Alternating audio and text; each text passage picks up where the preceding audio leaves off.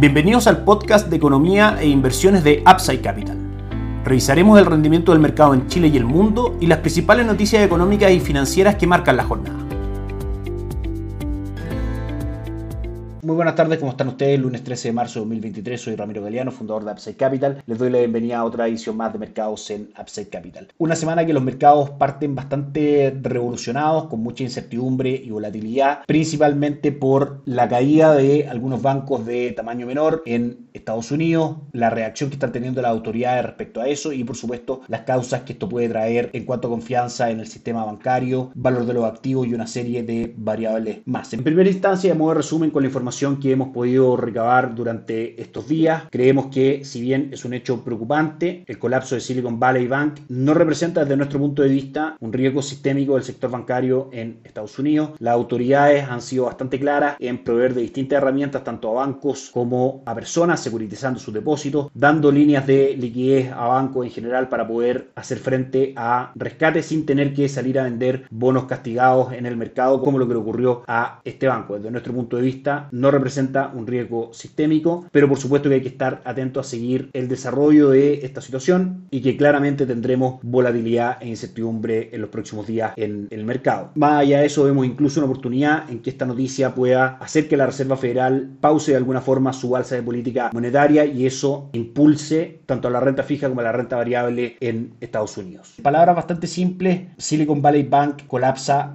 puede ser un banco dedicado a recibir el capital de trabajo, el capital que levantaban distintas startups del sector principalmente tecnológico en Estados Unidos. Este capital el banco lo guardaba y lo invertía en instrumentos de bajo riesgo como son bonos del Tesoro de Estados Unidos y otro tipo de instrumentos. ¿Qué es lo que ocurre? Viene este contexto de alza de tasa por parte de la Reserva Federal, el más agresivo durante los últimos 40 años, durante el año 2022 y por supuesto parte del año 2023 y eso afecta en dos sentidos. El primero es que aumenta el costo de financiación financiamiento de estas empresas, dificultando claramente que estas empresas puedan obtener capital y en segunda instancia también tiende a hacer caer el valor de los bonos cotizando en el mercado donde el banco tenía depositado el capital que anteriormente estas empresas habían levantado y que este banco en el fondo guardaba. Ante el encarecimiento del el financiamiento que estas empresas necesitaban, claramente pidieron al banco la devolución de su capital y el banco a su vez tuvo que salir a vender bonos castigados en el mercado por el contexto de alza de tasa y finalmente se produce el colapso del mismo. Esa es la causa, en palabras bastante sencillas, respecto a la caída de este banco. Las autoridades en Estados Unidos han actuado de manera bastante rápida y transparente en primera instancia, asegurando que todos los depositantes de este banco y de Signature Bank, otro banco que también fue cerrado para impedir el riesgo sistémico, que finalmente es el gran peligro de esta situación, todos los depositantes de ambos bancos van a obtener los depósitos que tenían finalmente en las cuentas de estos bancos. En segunda instancia, también, tanto desde la Reserva Federal por parte de Jerome Powell como del Departamento del Tesoro por parte de Janet Yellen e incluso desde el mismo presidente de Estados Unidos, se toman distintas medidas para respaldar el sistema financiero en Estados Unidos, impedir que esto se convierta en un riesgo sistémico a través de facilidades de bancos que eventualmente necesiten hacer frente a rescates por parte de sus clientes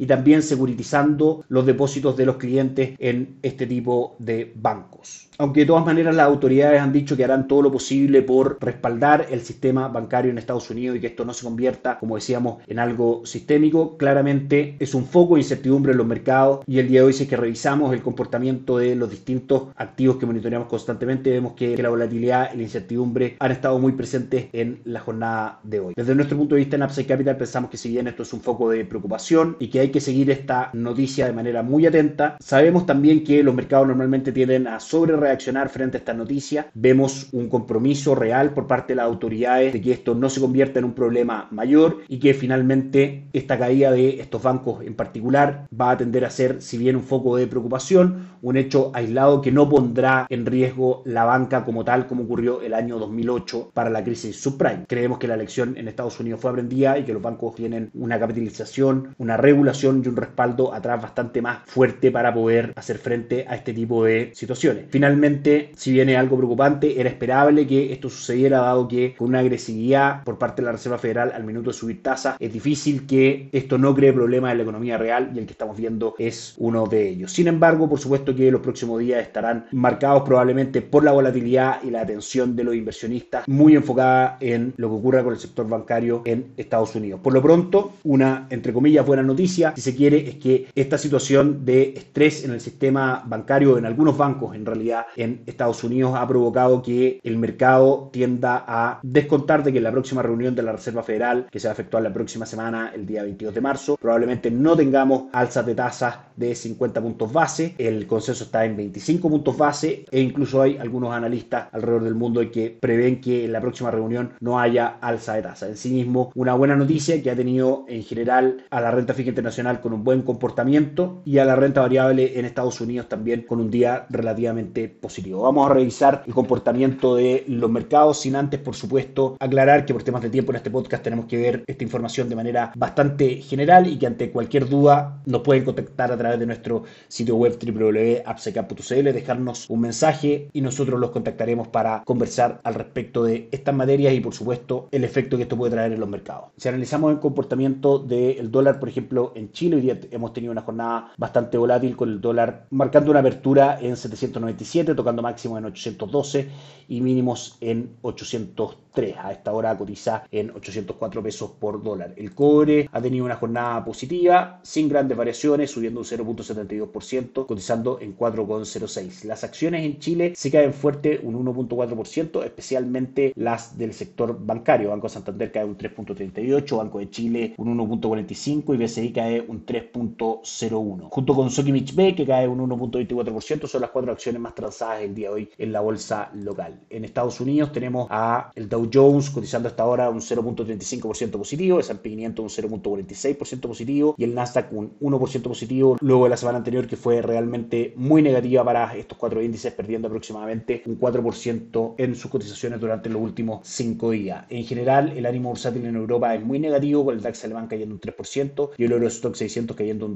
2.42. En Asia es mixto con el Hansen de Hong Kong subiendo un 1.95 y el índice de Shanghai subiendo un 1.2%. Y por último el dólar index cae en el mundo un 1% en línea con lo que comentábamos. Probablemente esta noticia, la parte positiva sea que la Reserva Federal no siga subiendo la tasa política monetaria a lo menos durante esta reunión o la suba solamente 25 puntos base, tratando de velar por la estabilidad del sistema financiero en Estados Unidos sin seguir aumentando el costo del dinero. Por último, en cuanto a calendario económico, esta semana tendremos mañana inflación en Estados Unidos, dato sumamente relevante para la próxima reunión de la Reserva Federal. El día miércoles, ventas minoristas, e índice de precios al productor en Estados Unidos. El día jueves, como siempre, peticiones semanales por subsidio de desempleo, índice manufacturero de la Fed de Filadelfia y permisos de construcción. También el mismo día jueves tendremos decisión de tasa de política monetaria por parte del Banco Central Europeo. Eso es todo por hoy, que estén muy bien, tengan un excelente día, nos encontramos mañana. Chao, chao. Gracias por escuchar el podcast de Economía e Inversiones de Upside Capital.